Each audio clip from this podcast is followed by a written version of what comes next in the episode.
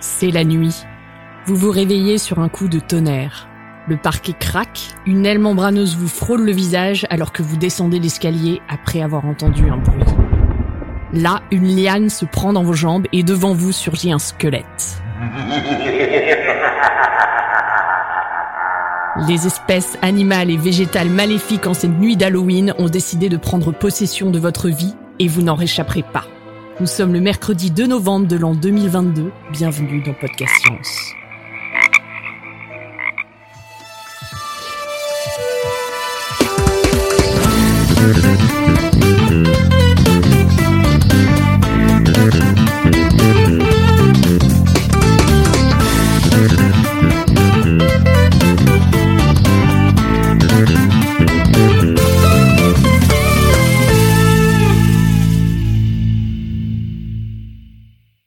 Alors ce soir, pour cette émission euh, spéciale Halloween, nous avons un tour de table où nous sommes cinq, euh, répartis un peu partout. Donc nous avons Cléora depuis les tréfonds de Perduville. Salut à tous. Nous avons Topo. Moi. Et Johan. Salut. Depuis Paris, peut-être depuis les catacombes. Nous avons Eléa. Salut tout le monde. Depuis Strasbourg et son musée vaudou. Et moi-même, Alexa, depuis Los Angeles, où le truc le plus effrayant, c'est sans doute euh, la chirurgie esthétique. Ce soir, nous avons un certain nombre de petites chroniques. Nous aurons d'abord Topo, qui nous parlera du son le plus terrifiant de la nature. Moi, je vous parlerai du conte Desmodus et des chauves-souris vampires. Et Léa vous parlera des citrouilles. Et Cléora vous parlera des chants et des cris des rapaces nocturnes. Et je laisse la parole à Topo pour sa chronique. T'as oublié de dire que Johan va ambiancer tout ça. Tout à fait, Johan va ambiancer tout ça du tonnerre pendant Je suis, toute je suis très déçue de ne pas avoir eu de bruit de citrouille. Eh bien, merci, merci Alexa. Et pour cette chronique d'Halloween, je vous propose une petite histoire. Comment s'en raconte la nuit en forêt pour jouer à se faire peur? Imaginez la scène. Vous n'êtes pas dans n'importe quelle forêt, mais dans les monts Santa Cruz, sur la côte centrale californienne. Il fait nuit noire, et une pluie lourde secoue les épines des immenses séquoias qui vous entourent. Vous avancez prudemment, évitant les racines et les cailloux glissants, l'oreille tendue, à l'affût d'une potentielle menace. Mais pourquoi vous risquez-vous à cette sortie nocturne? Vous avez bêtement laissé votre repas à l'abandon, et il est hors de question que quelqu'un d'autre que vous ne puisse en bénéficier. Alors, tenace, vous cherchez, vous retracez votre chemin, quand soudain... Hmm. De simples rainettes du Pacifique. Rien de quoi s'alarmer. D'ailleurs, vous avez été d'un calme olympien, à peine surpris par ces coassements. Vous reprenez votre route, plus que jamais déterminé à retrouver votre dîner. Cette fois, vous en êtes certain, vous êtes sur la bonne piste. Oui, vous le voyez enfin, votre repas, indemne. Vous ne baissez pas votre garde pour autant, car cette forêt est réputée pour abriter des prédateurs féroces. À pas feutrés, vous vous approchez, vous pouvez sentir les effluves enivrantes de votre casse-croûte, quand soudain retentit le son le plus terrifiant que vous ayez jamais entendu, le son du plus impitoyable super prédateur de la nature. This is not good for the country what's happening here because it isn't, I don't think. in Libya using our arms and our All of a sudden, we had 50 statelets creating their own. Ah oui, j'ai oublié de vous mentionner ce petit détail. Dans mon histoire, vous n'êtes pas n'importe quel protagoniste, mais l'un des nombreux cougars sillonnant les monts Santa Cruz. Et vous venez de participer à une étude scientifique dont les résultats seront publiés en 2017 dans la revue Proceedings of the Royal- Society B Biological Sciences, intitulée La peur du superprédateur humain réduit le temps d'alimentation chez les grands carnivores, et cette étude a démontré que les cougars abandonnent précipitamment les dépouilles de leur proie s'ils entendent des enregistrements de voix humaines. Ici, c'était divers extraits de présentateurs de talk-show déclenchés depuis des caméras camouflées alors qu'il reste d'ordinaire impassible à la diffusion d'autres enregistrements comme ceux de Renette que vous avez entendus plus tôt. Après avoir entendu ces extraits télévisés, leur temps de retour auprès de leur repas est également accru et globalement, ces perturbations sonores entraînent une diminution de leur temps passé à manger, tout ça à cause du son de la voix humaine. C'est quand même un comble lorsqu'on sait qu'un cougar en colère, ça ressemble à ça.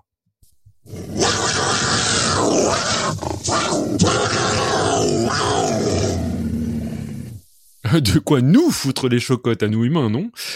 Eh bien, cette étude de 2017 rejoint un grand nombre d'articles qui semblent pourtant prouver que le son de notre voix constitue le son le plus terrifiant de la nature. Et pour un cougar, il y a de quoi craindre les humains. Aux États-Unis, jusqu'en 1973, il était autorisé, voire conseillé, de chasser des grands prédateurs classiques comme les loups et les cougars. Les loups ont frôlé l'extinction après des campagnes d'empoisonnement et les cougars n'existent plus dans toute la partie est du pays, hormis en Floride, leur population ayant été exterminée. Même encore aujourd'hui, l'humain est la source principale de mortalité pour les cougars de Santa Cruz. 59,1% d'entre eux étant abattus dans le cadre de chasse légale ou illégale et cela s'étend à d'autres espèces de prédateurs plus petits, comme les moufettes, les opossums ou le lynx roux. Une étude publiée en 2019 dans Ecology Letters a ainsi démontré que des zones balisées de haut-parleurs diffusant de simples voix humaines, déclamant de la poésie à bas volume, sont évitées par ces prédateurs qui choisissent de quitter les lieux ou de devenir plus nocturnes, moins actifs, ou carrément de passer moins de temps à chasser. Et cela peut avoir des répercussions assez impressionnantes à travers tout un écosystème en redéfinissant notamment ce qui s'appelle le paysage de la peur. En effet, en sciences de l'écologie, la notion de paysage de la peur désigne des régions d'un territoire qui sont évitées par certaines espèces ou dont la visite altère leur comportement. Car même lorsque des prédateurs ne sont pas en train d'activement tuer leur proie, les traces indirectes de leur présence, odeurs, empreintes, sons, peuvent suffire à instiller un sentiment d'insécurité chez leurs victimes potentielles. Et au cours d'une vie, voire des générations, cela peut créer des corridors de terreur sur un territoire physique. Et dans ces deux expériences effectuées dans les monts Santa Cruz, le super prédateur définissant le paysage de la peur, c'est l'espèce humaine. Et autant dire que rien qu'en parlant, notre potentiel de fiche le souk dans un écosystème est colossal. Dans la première expérience, par exemple, les voix humaines qui étaient diffusées sur des caméras euh, qui avaient été installées près des cadavres de proies vieilles de moins de trois jours, Or, la plupart des cougars qui avaient pris leurs pattes à leur cou ne revenaient pas finir de consommer la dépouille. Les chercheurs de l'étude ont estimé qu'il y avait une corrélation à faire entre leurs résultats et la propension plus importante d'attaques enregistrées sur des cerfs et biches locales par les cougars. En d'autres termes, ces interruptions de repas intempestives empêchant ces félins d'être rassasiés semblent induire une mortalité accrue sur leur proie. Pour citer et déformer les propos de la peur mène à la faim, la faim mène à l'agressivité, et l'agressivité mène à la souffrance. Dans la seconde étude, par contre, les écologues ont documenté un effet moins intuitif.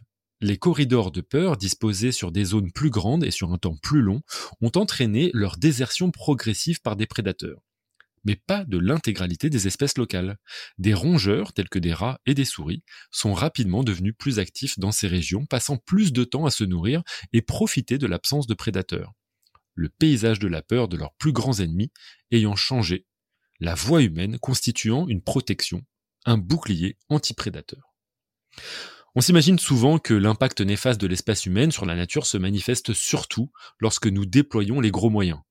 Massacre à la tronçonneuse et 28 jours plus tard, c'est le silence des agneaux.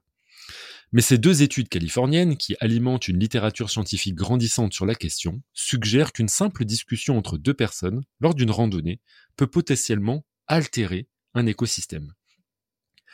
Alors que faire? Selon moi, et c'est une opinion toute personnelle, hein, on pourrait déjà éviter de sortir les carabines à tout bout de champ pour que le lien humain-super-prédateur se brise à terme.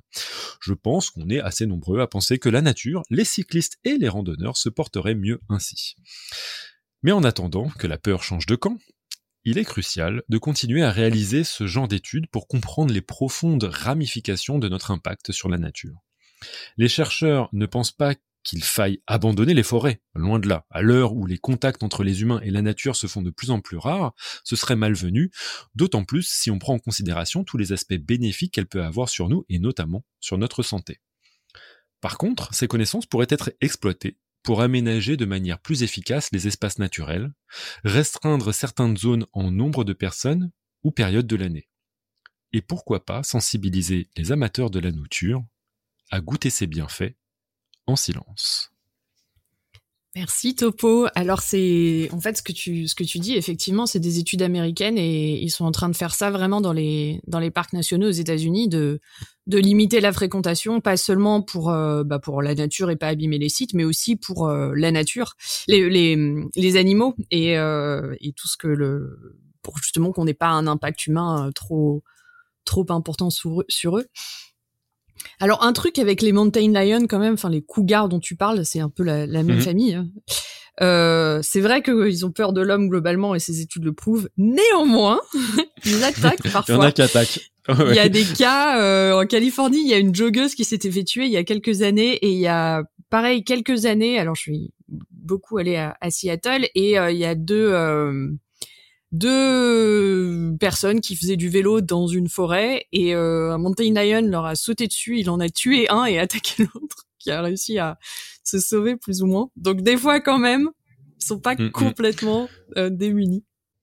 Non, mais c'est, finalement ces corridors de la peur, ça pourrait entraîner euh, d'une certaine manière une, euh, une gestion des forêts différentes. Oui. Et je pense, euh, il y avait un autre exemple que j'ai, pas cité là euh, dans, dans cette chronique, de, d'exploitation de, de sons qui font peur à certains animaux. Notamment, euh, il y avait certaines zones de, en Afrique pour lesquelles ils diffusaient des sons d'abeilles, de ruches d'abeilles, pour pouvoir préserver certaines zones humaines du passage de certains éléphants qui sont effrayés par le bruit des abeilles, pas par le bruit des humains, mais par le bruit des abeilles. Et donc, on pourrait tout à fait envisager, bah, en fait, de, se faire des corridors propices aux randonneurs en diffusant des sons et qui seraient évités régulièrement par les cougars. Quoi. Donc, euh, à voir, Euh, sachant que euh, là, euh, on a eu une certaine aubaine ces, ces temps-ci pour ces études-là, c'est que la plupart des régions de, des, de, de ces fameux monts euh, Santa Cruz ont été désertés pendant la pandémie. Et donc là, il y a beaucoup d'écologues qui se frottent les mains parce qu'ils ont énormément de données à exploiter pour pouvoir comprendre qu'est-ce qui s'est passé pendant la pandémie. Est-ce que ça a changé la dynamique de, de ces corridors euh, de la peur? Voilà. Donc, Et euh, est-ce que tu sais pourquoi les éléphants ils ont peur des, des abeilles? Euh, les éléphants, ils sont, euh, ils ont peur de plusieurs types d'insectes et euh, je sais que par exemple pour les fourmis, c'est véritablement parce que ils peuvent, ils peuvent prendre sévère pour ça et j'imagine que du coup c'est la même chose pour les, en, en bande les les abeilles locales. Hein, c'est pas, c'est pas nos petites abeilles domestiques, mais les abeilles locales peuvent leur leur foutre une mine sévère, je crois. Est-ce qu'on a d'autres questions? Est-ce qu'il y a des questions dans la chatroom? J'ai vu que Blue Phoenix dit il y a des parcs naturels limités en visiteurs en France aussi. Et il nous partage une image d'un cougar qui attaque. Bon, on va éviter de regarder ça pour faire. Bah, si vous voulez vous faire peur, allez-y. C'est assez, assez beau à regarder, j'imagine. Euh, eh bien, si on n'a pas d'autres euh, questions, on va passer. bah, je vais passer à ma propre chronique, du coup, qui s'appelle le conte Desmodus. Euh, pourquoi le conte Desmodus? Eh bien, parce que on va parler des chauves-souris vampires, et évidemment, euh, cela fait référence au conte Dracula. Alors là aussi, on va commencer par une petite histoire. Imaginez que vous êtes une vache sous les tropiques à Trinidad, ce pays d'Amérique centrale au large du Venezuela. La nuit tombe, il fait bon, parce que sous les tropiques il fait très très bon euh, quand la nuit tombe, et vous vous apprêtez à vous reposer dans le champ à côté de votre ferme. Vous reposez vraiment? Eh ben non en fait, car vous entendez ce son, qui est le son d'une chauve-souris vampire, et sur votre dos, vous sentez le poids d'un petit animal qui vous saute dessus, puis marche jusqu'à trouver un endroit qui le satisfasse. Évidemment, vous bougez pour le chasser, hein, mais lui, il ne bouge pas, et au contraire, vous sentez une coupure nette et du sang qui coule tiède et fluide le long de votre flanc. Félicitations, vous venez d'être mordu par une chauve-souris vampire qui vient de se délecter de votre hémoglobine, qu'elle va ensuite lécher jusqu'à être repue. Mais pas de panique cependant, parce que si vous écoutez cette émission, euh, j'imagine que vous n'êtes pas une vache, et à moins, euh, bah, de, si comme moi vous essayez de les capturer, vous n'avez en fait quasiment aucune chance de servir de dîner, bien malgré vous, à nos chers vampires. Alors pourquoi? Parce que c'est Dracula des airs qui sont qui sont d'ailleurs considérés comme une, une des potentielles inspirations du conte Dracula, étant donné que ces chauves-souris étaient connues depuis le XVIIe siècle et euh, que ben, le, le conte Dracula a été écrit au XIXe. Euh, et ben qui sont-ils finalement? Contrairement à leur mauvaise réputation et à la première idée que les gens se font des chauves-souris, si je vous parle des chauves-souris, forcément vous allez me dire ah mais c'est des vampires, elles sucent le sang. Euh, en fait, les chauves-souris vampires ne représentent que trois espèces sur les 1456 espèces de chauves-souris qu'on a actuelles au dernier comptage. Être hématophage, manger du sang, en d'autres termes, c'est vraiment rare. Et en pratique, vous aurez très peu de chances d'en croiser, en tout cas en France euh, métropolitaine, étant donné que ces espèces vivent principalement en Amérique centrale et du Sud, dans des régions tropicales.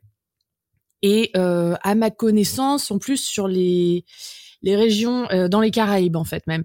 Et donc du coup dans les bah, dans les Caraïbes françaises, à ma connaissance, on n'a pas euh, de chauves-souris vampires sur ces îles. Euh, non, en Guyane peut-être qu'on en a. Euh, L'espèce la plus répandue, euh, c'est le vampire commun, qui est aussi appelé Desmodus rotundus. Il se nourrit principalement sur le bétail, mais également sur d'autres grands mammifères comme le tapir.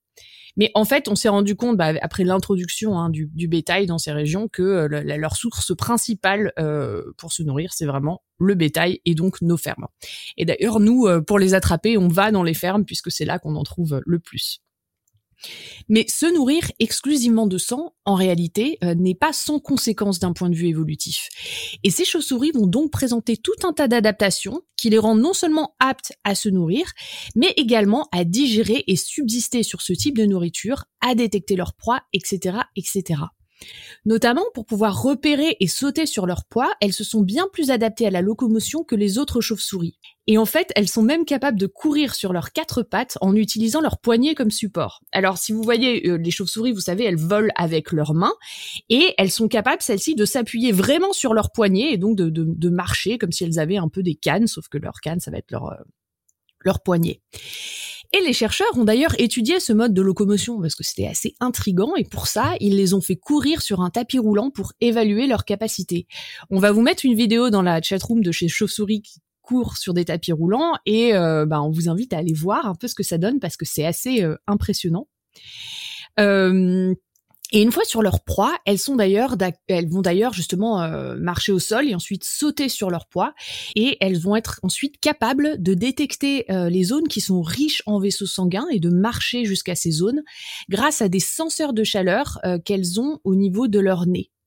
Donc là encore, on a une adaptation qui est vraiment liée à ce mode de, de nourriture que les autres chauves-souris n'ont pas. Ensuite, une, fois qu'elles seront face à ces euh, zones où on a plein de vaisseaux sanguins, elles vont percer la peau avec leurs dents qui, elles aussi, sont extrêmement modifiées. Contrairement à ce qu'on pourrait penser, ce ne sont pas leurs canines qu'elles utilisent pour percer la peau. D'ailleurs dans Dracula, bah, les dents qui sont modifiées pour lui sont les canines, mais chez les chauves-souris pas du tout. Ce sont leurs incisives qui sont modifiées et elles ont même perdu une partie de leur émail pour rester aiguisées comme des lames de rasoir, ce qui leur permet de découper un petit euh, volet de peau en V qui évidemment va, va se mettre à saigner étant donné qu'on a beaucoup de vaisseaux sanguins dessous. On a encore une autre adaptation intéressante, puisque les propriétés anticoagulantes de leur salive, qui contient un anticoagulant qui a été appelé draculine, en référence à Dracula, permet au sang de couler de façon fluide et à ces chauves-souris de lécher leur précieux nectar grâce à une langue particulièrement adaptée, étant donné qu'elle a des rainures pour euh, faciliter le prélèvement de sang. Alors j'ai eu la chance, euh, la chance, on peut, on peut, on peut discuter, d'expérimenter euh, une morsure à sa décharge, essayer d'attraper euh, ce, ce, petit vampire. Et la conséquence, c'est que bah non seulement le petit volet de peau est vraiment net et précis en forme de triangle, mais je peux vous dire que la draculine, ça marche vraiment très très bien, étant donné que quand on se fait mordre, on saigne en général pendant à peu près 12 heures, euh, le temps que, bah, le, au niveau de la, de la blessure, le temps que ensuite le sang coagule.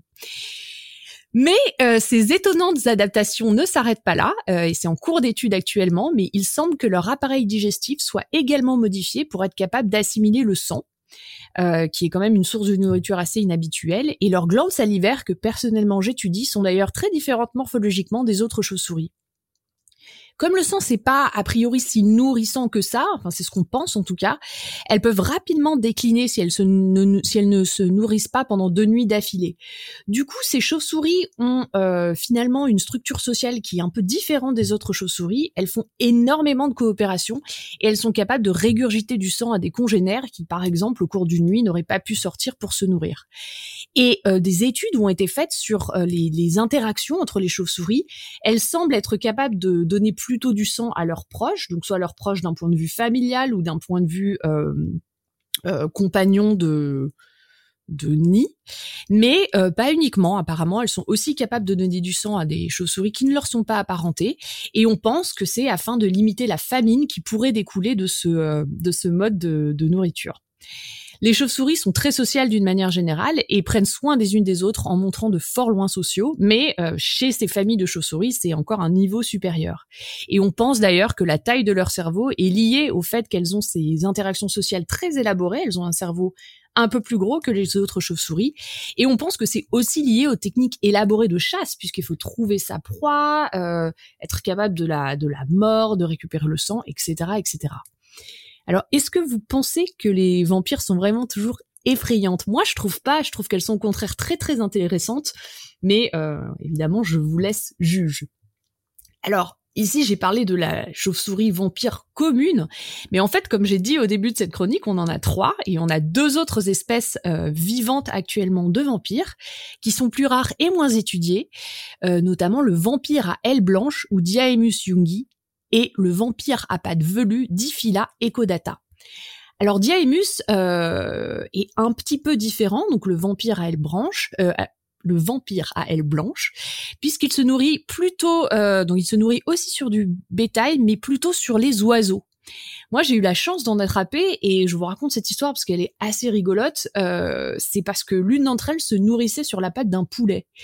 Et en fait, là, c'est un peu une scène digne d'Halloween puisque on a détecté la présence de chauve-souris parce que euh, il y avait des poules dans les arbres qui nichaient dans les arbres et en fait on a on marchait dans la forêt on essayait de, de trouver des chauves-souris et on a vu du sang qui tombait en gouttes sur le sol euh, sur nous en fait on a levé la tête et là on a vu euh, cette chauve-souris qui rampait directement sur la patte du poulet et qui était en train de se nourrir directement euh, sur ce poulet qui est situé en hauteur et du coup on l'a attrapé avec un grand filet euh, à papillon et ensuite on a pu euh, l'étudier. Et la poule du coup? Euh, eh ben c'est une bonne question. Bah écoute, la poule avait l'air d'aller bien, mais euh, en fait, il se trouve que sur des poules qui sont un peu petites, si elles prélèvent du sang à répétition, ça peut leur, euh, ça peut assez mal finir en fait pour les pauvres poules. Euh, alors que bon, les autres, euh, et quand elles se nourrissent sur du bétail, bon, une vache c'est gros, une chèvre aussi c'est quand même très gros par rapport à une chauve-souris, donc bon, le bétail en fait s'en fiche un peu. Le seul problème qui peut arriver, c'est que ces chauves-souris peuvent transmettre la rage, comme tous les mammifères. Et donc, on a eu potentiellement des cas de contamination de bovins par la rage, euh, sachant que ces chauves-souris euh, sont malades de la rage. Hein. Elles vont pas euh, juste la garder et la transmettre et servir de réservoir, on va dire, sans que ça leur fasse du mal. Elles en meurent. Donc voilà. Donc on a potentiellement des dangers pour ces animaux plus pour les oiseaux que que pour le bétail.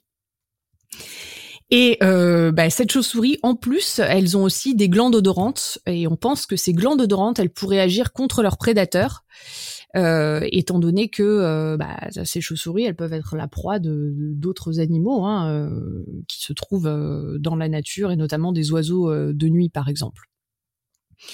On pense que Diaemus, justement, parce qu'elle se nourrit sur des oiseaux, est plus adaptée à la grimpe que ses congénères vampires communs.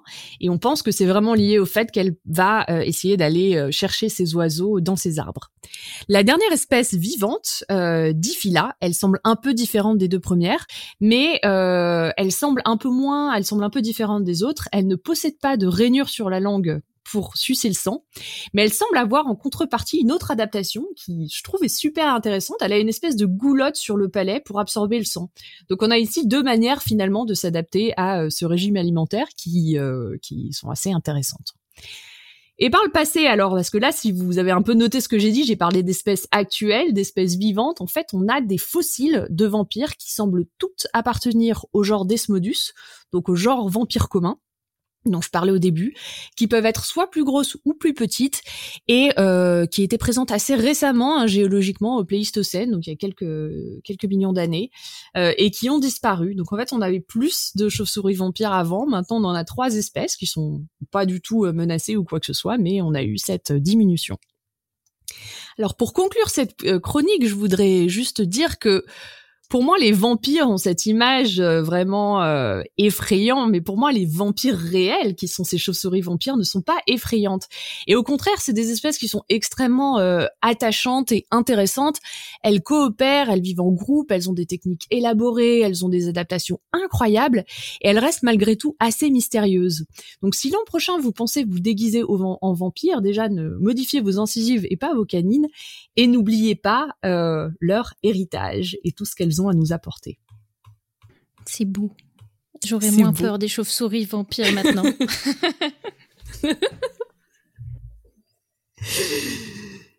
Y a-t-il des questions dans la chatroom ou ailleurs?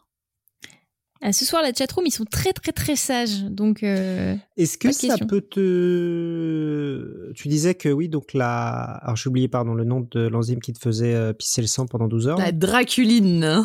La draculine. Euh, est-ce que oui, du coup, si tu, si tu te chopes... Enfin, est-ce que tu peux en mourir, du coup, parce que tu peux... Enfin, par... euh, tu perds trop de sang, quoi?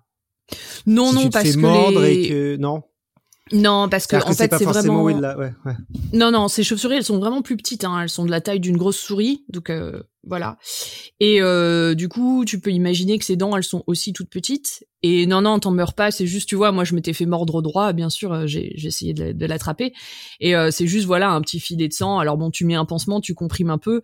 Euh, mais non, non, nous, on peut pas, on peut pas en mourir. Et c'est assez local l'anticoagulant. Hein. C'est pas euh, comme on en avait parlé dans l'émission Venin, c'est cette espèce de de papillon euh, qui te fait une espèce de choc systémique euh, d'hémorragie globale de tous tes organes. On n'est pas du tout là-dessus. Là, c'est vraiment très très local, donc on va pas on va pas en mourir. Très bien, donc pour Halloween l'année prochaine, tu nous parles de papillon, quoi. Eh ben non, parce qu'on en a déjà parlé, euh, mais mais peut-être d'autres choses. Il faudra trouver. Euh, et ben du coup, on va passer à la chronique d'Eléa dans ce cas-là, qui va nous parler des citrouilles. très bien. Alors, euh, comme j'ai rien préparé et euh, que je n'ai pas de texte, on va faire une chronique participative. Comme ça, ça va tous vous réveiller. Alors, qu'est-ce qu'on fête le 31 octobre, la veille du 1er novembre? La fête des morts, Halloween Non?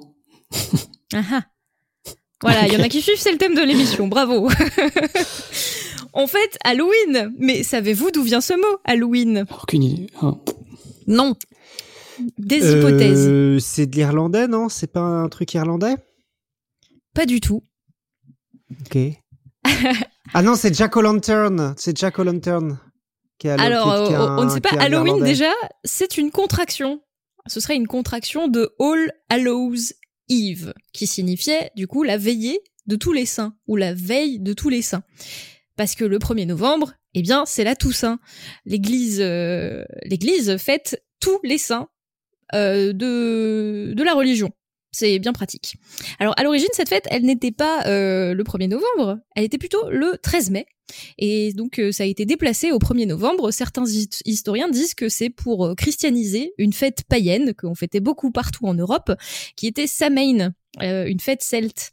Euh, Samhain, c'était le moment de l'année où euh, on passait de la phase lumineuse de l'année à la phase sombre de l'année. Et donc, c'était une, euh, un passage de du pont entre la vie et la mort, de la lumière à la nuit. Euh, symboliquement, c'était assez important pour passer d'une année à l'autre. Et euh, bah, la culture païenne, on n'aime pas trop, donc euh, du coup, on déplace la fête de tous les saints le 1er novembre pour, pour christianiser tout ça.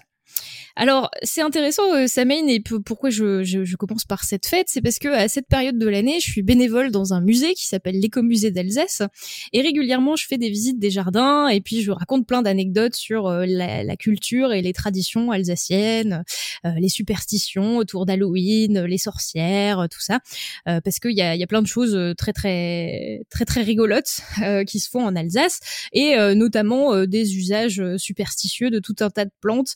Euh, il y a des plantes qu'on utilise pour lutter contre les sorcières. Euh, il y a des petites, euh, des petits rituels qu'on a en cueillant telle ou telle essence de bois pour protéger sa maison et ainsi de suite. Et il y a aussi un, grand savoir populaire quelque part sur la météo. Par exemple, je peux vous donner plein d'exemples de proverbes de la Toussaint. on disait autrefois que de la Saint-Michel à la Toussaint, labour grand train, ou alors à la Toussaint, sème ton grain, et aussi des prédictions météo, comme euh, s'il neige à la Toussaint, l'hiver sera froid, euh, de la Toussaint à la fin de l'Avent, jamais trop de pluie ou trop de vent. Alors avec la montée des températures, je ne sais pas qu'est-ce qu'il va y avoir à Noël, mais en tout cas, cette période est riche en euh, croyances et en, culture. Et une de cette culture-là, c'est bah, souvent de creuser des légumes pour en faire des bougies. à Halloween, on met des bougies dans les citrouilles, par exemple. Mais euh, la citrouille, ça ne vient pas à l'origine d'Europe. Est-ce que vous savez d'où ça vient? Alors là, bonne question. Ah Souvent, je demande aux gens euh, qu'est-ce qu'il y a dans un potager traditionnel au Moyen Âge euh, en Europe, et tout le monde me répond de la tomate, de la pomme de terre et de la citrouille. Eh ben, aucune de ces plantes ne vient en fait d'Europe, elles viennent toutes d'Amérique. Mais pourquoi donc Pourquoi donc mettons-nous, euh, utilisons-nous des citrouilles à Halloween et pourquoi est-ce que c'est tellement populaire? Eh bien, euh, il faut remonter euh, assez loin et je vais, je vais vous expliquer toute la boucle. Alors, Halloween, cette fameuse légende de la, de la citrouille, on la confond beaucoup avec la légende de Jack O'Lantern que tu mentionnais tout à l'heure. Ah, c'est Joanne. Voilà, Jacques à la lanterne, c'est une euh, une légende euh, qui est d'origine euh, irlandaise. est-ce que vous la connaissez et est-ce que vous voulez que je vous la raconte? Je m'en rappelle très très vaguement. C'est mais je veux bien que tu la rappelles, du coup. En gros, euh, Jack, alors euh, selon les versions de l'histoire, euh, c'est un forgeron, c'est un ivrogne, en tout cas c'est un mec pas pas super sympa. Puis un jour qu'il boit dans un bar, il croise le, le, diable, le diable qui veut prendre son âme puisque c'est un peu son job de diable. Et donc le, le, diable vient lui lui demander son âme et puis Jack lui dit ah c'est c'est pas terrible de te donner mon âme, laisse-moi au moins boire un dernier verre. Par contre j'ai pas d'argent. Donc le diable se transforme en pièce pour que Jack puisse payer son dernier verre et plutôt que de le donner à l'aubergiste euh, en échange d'une bière, eh bien, il le met dans sa bourse dans laquelle il y a une pièce d'argent et une croix, enfin une croix d'argent. Et euh, le diable se retrouve coincé dans la bourse et Jack arrive à négocier euh, que s'il veut, s'il veut sortir de sa bourse, il doit le laisser tranquille pendant dix ans. Donc le diable est un peu fâché, mais bon, il laisse euh, Jack tranquille pendant dix ans. Dix ans plus tard, il recroise Jack et puis réclame son dû, son âme. Jack lui dit euh, bon d'accord, euh, je viendrai avec toi, mais j'aimerais bien manger une dernière pomme. Est-ce que tu peux monter à cet arbre pour m'en chercher une? Donc le diable s'exécute et monte à l'arbre. Et là, Jack met une croix d'argent sur l'arbre et l'empêche de redescendre. Le diable est piégé dans l'arbre. Donc euh, cette fois-ci, il arrive à négocier euh, que le diable le laisse tranquille pour toujours. Et un beau jour, Jack meurt. Euh, il va devant la porte du paradis et puis Saint Pierre lui dit t'as quand même pas été génial dans ta vie, le paradis sera fermé pour toi. Du coup, il va voir le diable en enfer et le diable lui dit ah bah non, désolé, je t'ai promis de te laisser tranquille, donc euh, tu n'iras pas en enfer non plus. Et euh, depuis ce temps, euh, Jack à la lanterne erre entre les deux mondes, entre le paradis et l'enfer, dans, un univers noir et sombre. Et dans la légende d'origine, il a utilisé un navet qu'il a creusé pour y mettre une bougie et s'éclairer dans, le noir entre les deux mondes. Donc l'origine de la légende de, de cette bougie dans dans, dans la citrouille venait en fait d'un navet creusé. Euh, D'ailleurs, euh, il y a certaines zones d'Europe, euh, je crois dans le nord de la Belgique notamment, où ils ont encore la nuit des navets, la nuit des betteraves grimaçantes, etc. Et donc ils creusent des navets et des betteraves plutôt que des citrouilles. Mais bon, si on suit le cours de l'histoire, les Irlandais sont pas tous euh, restés en, Irlande et euh, bah, un jour ils ont traversé euh, aux États-Unis. Il y a un grand mouvement migratoire jusqu'aux États-Unis. Et aux États-Unis, eh ben, ils avaient des citrouilles et les citrouilles c'est quand même plus grand et plus pratique pour y mettre des bougies et donc c'est probablement à partir de là qu'on a commencé à utiliser la citrouille d'Halloween pour euh, euh, éclairer cette fête et comme symbole de cette fête. C'est revenu ensuite euh, en Europe par les États-Unis en ayant fait une grande boucle culturelle pour la fête des morts. Donc euh, une histoire euh, qui est quand même assez intéressante et assez originale euh, et puis on n'y pense pas forcément en, voyant toutes ces citrouilles. Alors je voulais quand même vous dire deux trois mots sur cette fameuse citrouille qui vient des États-Unis et sur l'origine de sa domestication. Alors la citrouille, ça fait partie de la grande famille des cucurbitacées. On y retrouve aussi le concombre que vous connaissez, qui est aussi une cucurbitacée. Euh, les- la citrouille, c'est quand même, euh, enfin la, les cucurbitacées, c'est une grande famille puisque euh, y a plus de 800 espèces, euh, il y a beaucoup de genres, etc. Et c'est une espèce qui a beaucoup progressé au cours du temps. Je vous ai dit que tout à l'heure que son bassin d'origine c'était les États-Unis et en fait il y a plusieurs types de courges et de citrouilles qui sont apparus un peu partout en Amérique du Sud et en Amérique du Nord. Les deux foyers principaux, en gros, euh, c'est euh, l'Amérique du Nord euh, dans laquelle on a cultivé plutôt les citrouilles et puis l'Amérique du Sud dans laquelle on a cultivé plutôt tout ce qui est potiron. Ça se ressemble un peu, mais ce n'est pas la même espèce.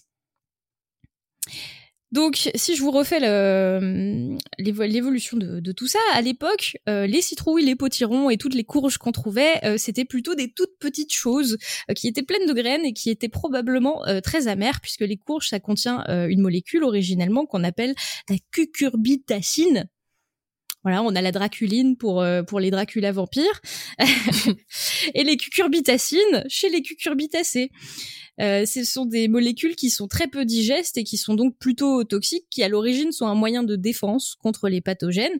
Et euh, à force de cultiver les, les citrouilles et de les domestiquer, elles ont progressivement perdu ces molécules, euh, ce qui les a rendues bah, plutôt comestibles et qui fait que maintenant on a tout un tas de variétés qui sont sucrées à amères qu'on peut cultiver dans nos jardins.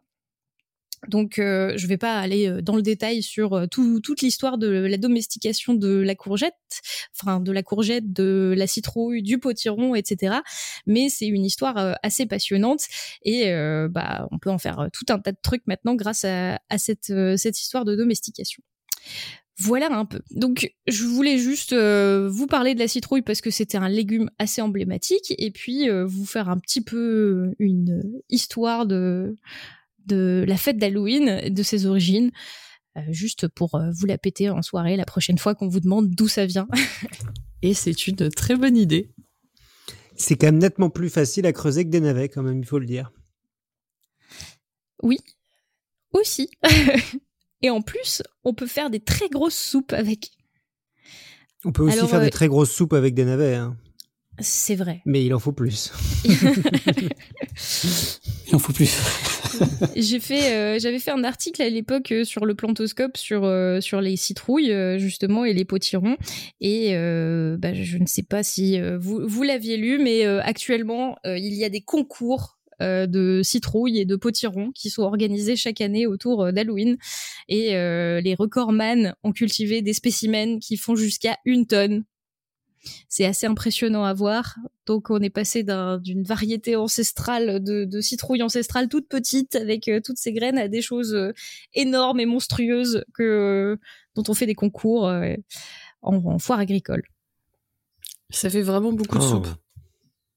C'est vrai que c'est terrifiant. Mais du coup, on peut dire qu'Halloween, du coup, c'est une, c'est un melting pot de plusieurs cultures, du coup, maintenant aujourd'hui. Tout à fait, et c'est intéressant culturellement parce que euh, c'est vraiment la fusion entre euh, une, une, culture plutôt chrétienne et puis une ancienne légende euh, irlandaise, mais qui n'est pas si vieille que ça, et Mm. une fête celte et des traditions. euh, en tout cas, on retourne. Il y a une convergence de cette célébration de la transition entre le vivant et le mort, et ce pont entre les deux mondes du vivant et, et du mort. Et c'est pour ça aussi qu'on a toutes ces légendes de sorcières, de choses qui font peur. On est vraiment dans une période de passage dans dans, euh, dans une phase obscure de l'année euh, qui fait peur et euh, pendant laquelle on peut penser à toutes sortes de choses effrayantes. Et ce qui est drôle, parce qu'aux États-Unis, finalement, ça a parfois un peu perdu ce côté effrayant, puisque enfin les costumes sont pas du tout liés à quoi que ce soit d'effrayant en particulier. quoi. Quand, quand on choisit son costume d'Halloween ici, c'est vraiment... ça peut être n'importe quoi, quoi. Ça peut être la fée clochette, par exemple. C'est pas du tout nécessairement lié aux, aux sorcières, ou etc. Et euh, ça a une valeur euh, culturelle complètement différente aux États-Unis maintenant que euh, en Europe, il y a Oui. au final très très peu de gens qui fêtent Halloween de la façon euh, dont les gens aux États-Unis le fêtent, où c'est vraiment un rassemblement comme un gros carnaval où tout le Exactement, monde se déguise. et- Oui, même à la fac, hein, nous, enfin moins à UCLA, mais à- quand j'étais en Illinois, euh, moi j'enseignais à ce moment-là, j'en- j'enseignais en costume, et mes étudiants étaient aussi, enfin tout le monde était était en costume toute la journée. C'est plus typique. En tout cas, c'est noté, euh, l'année prochaine, je vais creuser des navets euh, pour faire des trous dedans. Et on vous postera ça, euh, on vous postera ça sur nos réseaux sociaux. Tiens, on fera un petit concours euh, du plus beau navet. C'est ça. Il y, a- y aussi des, des- des concours des plus belles citrouilles gravées et des plus beaux motifs de citrouilles si vous cherchez sur internet. Et c'est c'est très joli. Il y a des gens qui sont très créatifs. Et euh, si vous regardez sur le, compte de, Topo, Pierre Kerner, euh, hier, il a posté une citrouille qui avait été euh, grandie dans un moule en forme de visage humain. Et c'est- assez rigolo. Donc, quand, la citrouille grossit, vous pouvez mettre un moule autour et lui faire prendre à peu près la forme que vous voulez. Et il y a des gens qui se sont amusés dans les années, je sais plus, 50 ou 60 à, à faire des, des citrouilles d'Halloween en forme de tête de gens, ce qui est assez flippant, mais qui fait le plus bel effet aux fêtes d'Halloween. Euh, J'allais dire, c'est assez flippant quand même euh, euh, euh, le résultat. Eh bien, si on n'a pas d'autres questions, on va peut-être passer à la chronique de Cléora, du coup, sur les chants écrits des rapaces nocturnes. Coucou à tous et bienvenue pour cette nouvelle petite chronique des osios. Aujourd'hui, je vous propose une immersion nocturne. Je suis actuellement dans une maison dite hantée, une grande maison blanche en tuiles tachetées de petites mousses ou je ne sais trop quoi, posée comme ça au bout d'un chemin au bord d'une forêt. Ça devait être certainement, euh, je sais pas moi, une ancienne grange à moutons ou à biquette, je sais pas trop quoi. Et, et cette maison, en fait, on l'a dit hantée. Moi, je suis persuadé que c'est à cause d'animaux, ou et plus particulièrement de certains oiseaux. Ou même une fouine ou une chouette, en fait, peut faire un sacré, déjà, un sacré boucan dans une maison. Alors, j'ai juste allumé mon micro pour que vous puissiez avec moi partir à l'aventure des cris et chants des oiseaux et rapaces nocturnes. Déjà, ce chant typique d'oiseau nocturne qu'on entend depuis tout à l'heure est celui de la chouettulotte. Ah, l'arbre là.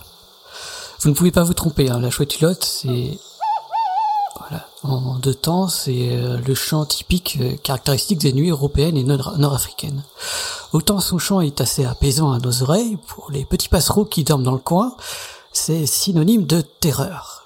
La chouettulotte est en chasse, sur sa branche, à l'affût de la moindre proie qui bouge. Et si rien ne bouge, elle est du genre à faire encore plus de bruit pour effrayer, ses proies en fait. Vous savez, euh, l'ami qui essaie de vous effrayer en vous faisant des petites blagues là. Bah, la chouettulotte euh, fait ça à peu près pareil en fait. Pour faire effrayer ses proies, euh, elle fait du bruit exprès. Un claquement d'ailes, des brindilles frappées contre une branche, un bruissement de feuilles. Est-ce le vent ou la chouettulotte qui se joue de nous? Ah, et euh, bah, ça c'est son cri. Vous l'avez entendu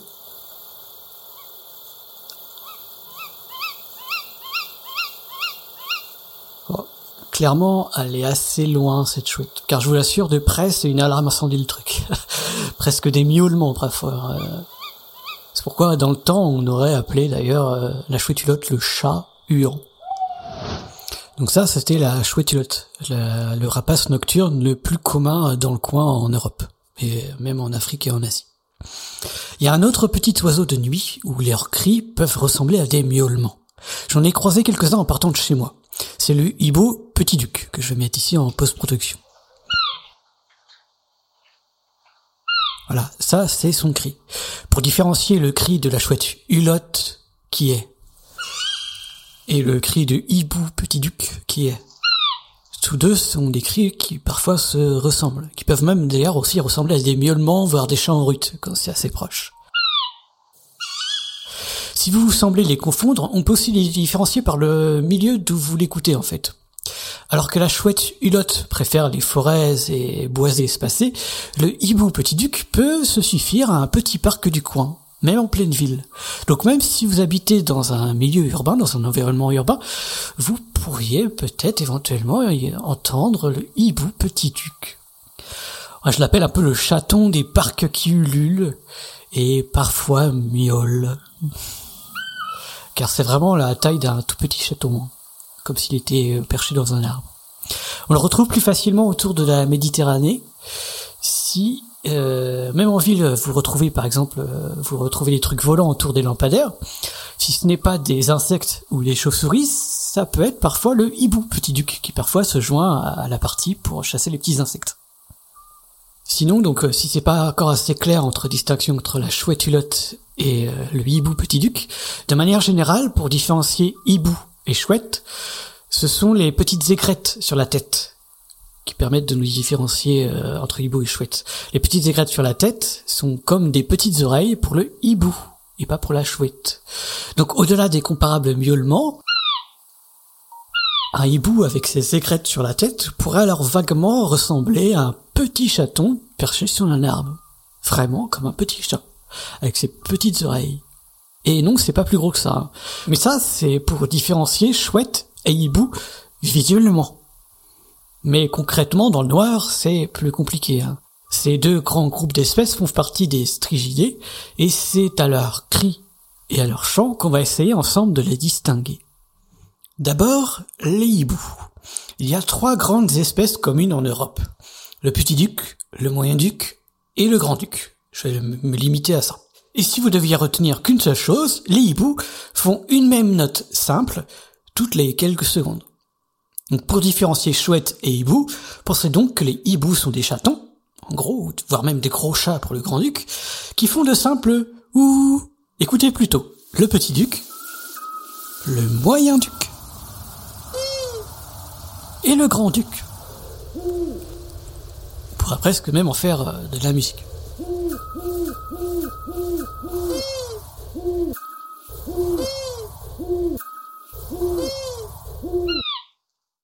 Vous connaissez maintenant les chants des trois plus répandues espèces des hiboux en Europe. Le hibou petit duc, le moyen duc et le grand duc. On a aussi le hibou des marais. Bref, si ce n'est pas autour de cela que vous entendez euh, chanter dans la nuit, si ce n'est pas une note simple comme un hibou, c'est alors très certainement une chouette et une chouette hulotte. Ou un chat. Bref, revenons à notre nocturne exploration dans notre hantée maison. Pas l'endonyme ou de Tarascon pour les connaisseurs des environs. Bref. Voilà, donc je suis euh, actuellement dans une pièce avec une large fenêtre donnant sur la forêt, et c'est de là qu'on entend cette fameuse chouette hulotte ululer. Mais clairement, ça ne semble pas être elle qui semble la hanter, cette maison. Faisons demi-tour pour monter au grenier. Comme dans les films, c'est certainement la... C'était quoi ça? C'est la porte qui grince? Ok, non, c'est pas la porte, mais du coup c'est... C'est quoi ça? Ça semble venir du toit. Ok, je viens de voir passer un flash blanc devant la fenêtre. Un fantôme? Un oiseau? Ouais, c'est bien ça. On l'entend plus loin maintenant. Je viens de m'approcher de la fenêtre et je vois l'oiseau blanc perché sur le toit d'un autre bâtiment. Avec sa tête en forme de cœur, je la reconnais. C'est l'effraie des clochers. Connu dans le monde entier.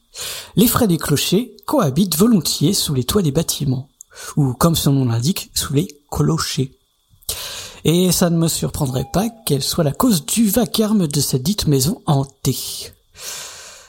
Je l'observe encore un peu, voir si elle revient, mais ah ouais, ok, elle décide de repartir un peu plus loin. Ne serait-ce pas elle et sa famille qui squatteraient la maison? Je repars direction vers le grenier hein, pour en avoir le cœur net. Ok. Ça m'a fait peur, mais ça, encore une fois, c'est bel et bien un chat, par contre. Je viens d'allumer la lumière pour y voir plus clair et il n'a pas dû apprécier. Attendez, qu'est-ce que c'est que ça encore? C'est le chat qui se fout de moi parce qu'il m'a fait sursauter. Ah non, hein, pas, ce, bruit de malheur. Ça, c'est euh, des clochers. Ok, voilà. Là, ce petit rire lointain. La maison serait-elle vraiment On dirait le rire d'une sorcière. Ah, ok. C'est juste le cri d'un hibou. Le grand-duc d'Europe. De la taille d'un bon gros chat que personnellement je n'ai jamais réussi à voir de mes propres yeux. Mais parfois, oui, on arrive à l'entendre se moquer que... Ouais, voilà, que où il est où le grand-duc Où il est caché En France, on le retrouve tout au sud et dans les Alpes. En Suisse, bah, c'est clairement leur lieu préféré, mais en Belgique, bah, pas la peine de le chercher. Voilà, donc celui qu'on entend là doit certainement loger dans les falaises rocheuses juste à côté. Mais en tout cas, c'est pas lui qui logerait là, dans une maison habitée. Aux connaissances de tous ces oiseaux nocturnes qu'on vient de citer, il est plus probable que ce soit la chouette effraie qui loge tout là-haut.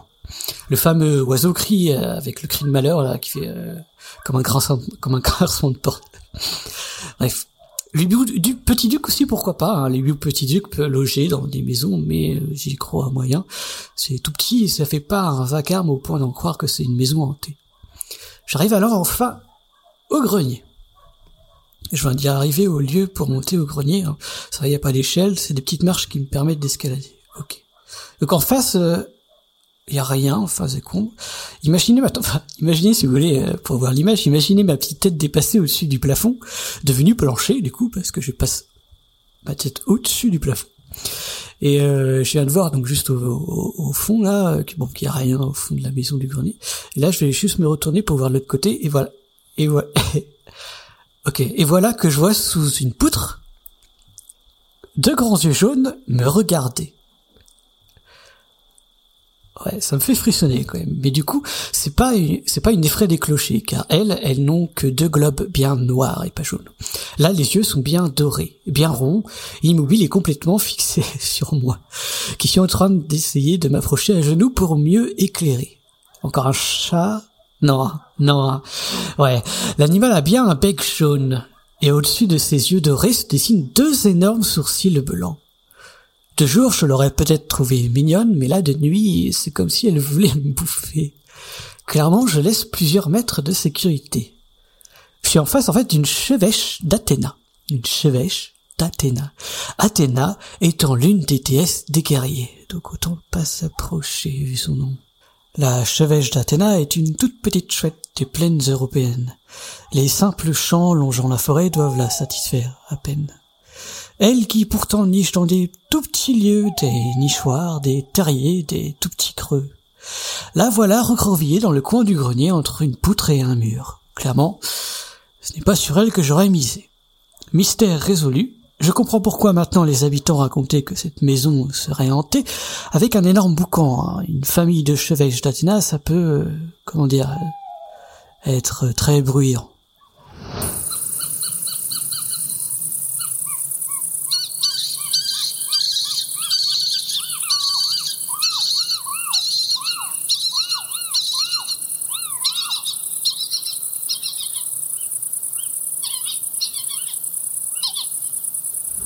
Et voilà que se termine cette petite chronique, ce petit voyage nocturne. Donc pour résumer, les hiboux sont des chats plus ou moins gros qui répètent une seule et simple note toutes les quelques secondes.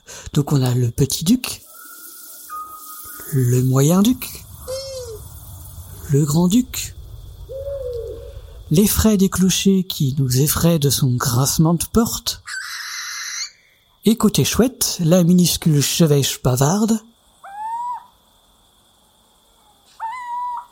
tandis que l'iconique chouette Hulotte ulule de son populaire chant.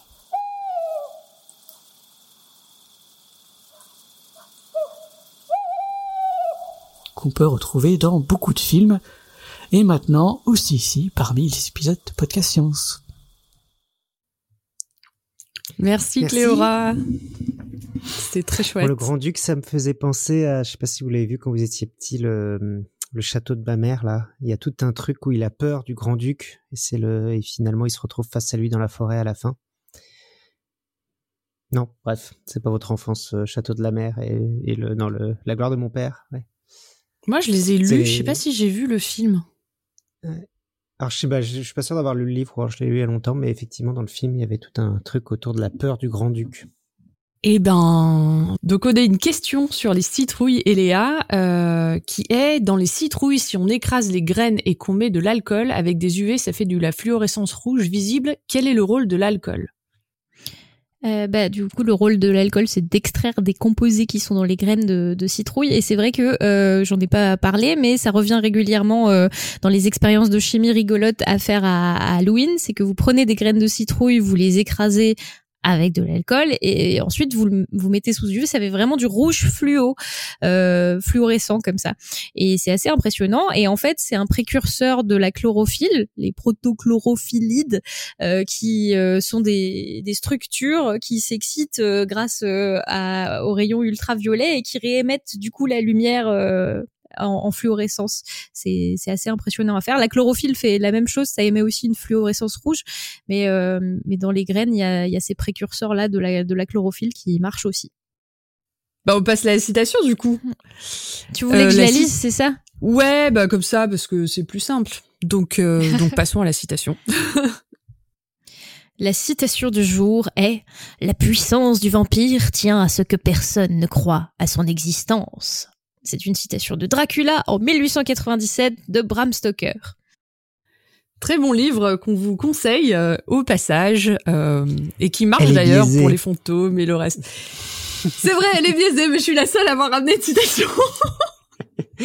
Donc vas-y avec la tienne si tu veux. Non, mais je trouvais qu'elle marche aussi pour tout parce que on peut mettre à la place des vampires finalement euh, plein d'autres euh, autres choses et puis ça peut marcher aussi pour euh, pour Halloween. Alors c'est la fin de cette émission thématique. On espère qu'elle vous aura donné des idées de costumes pour l'année prochaine et qu'elle aura démystifié ou au contraire encore plus développé l'aura de magie et de mystique que dégagent les merveilles du vivant associées à Halloween. Nous vous souhaitons une bonne nuit, de beaux cauchemars et en attendant de vous retrouver ou pas dans deux semaines, que servir la science soit votre joie.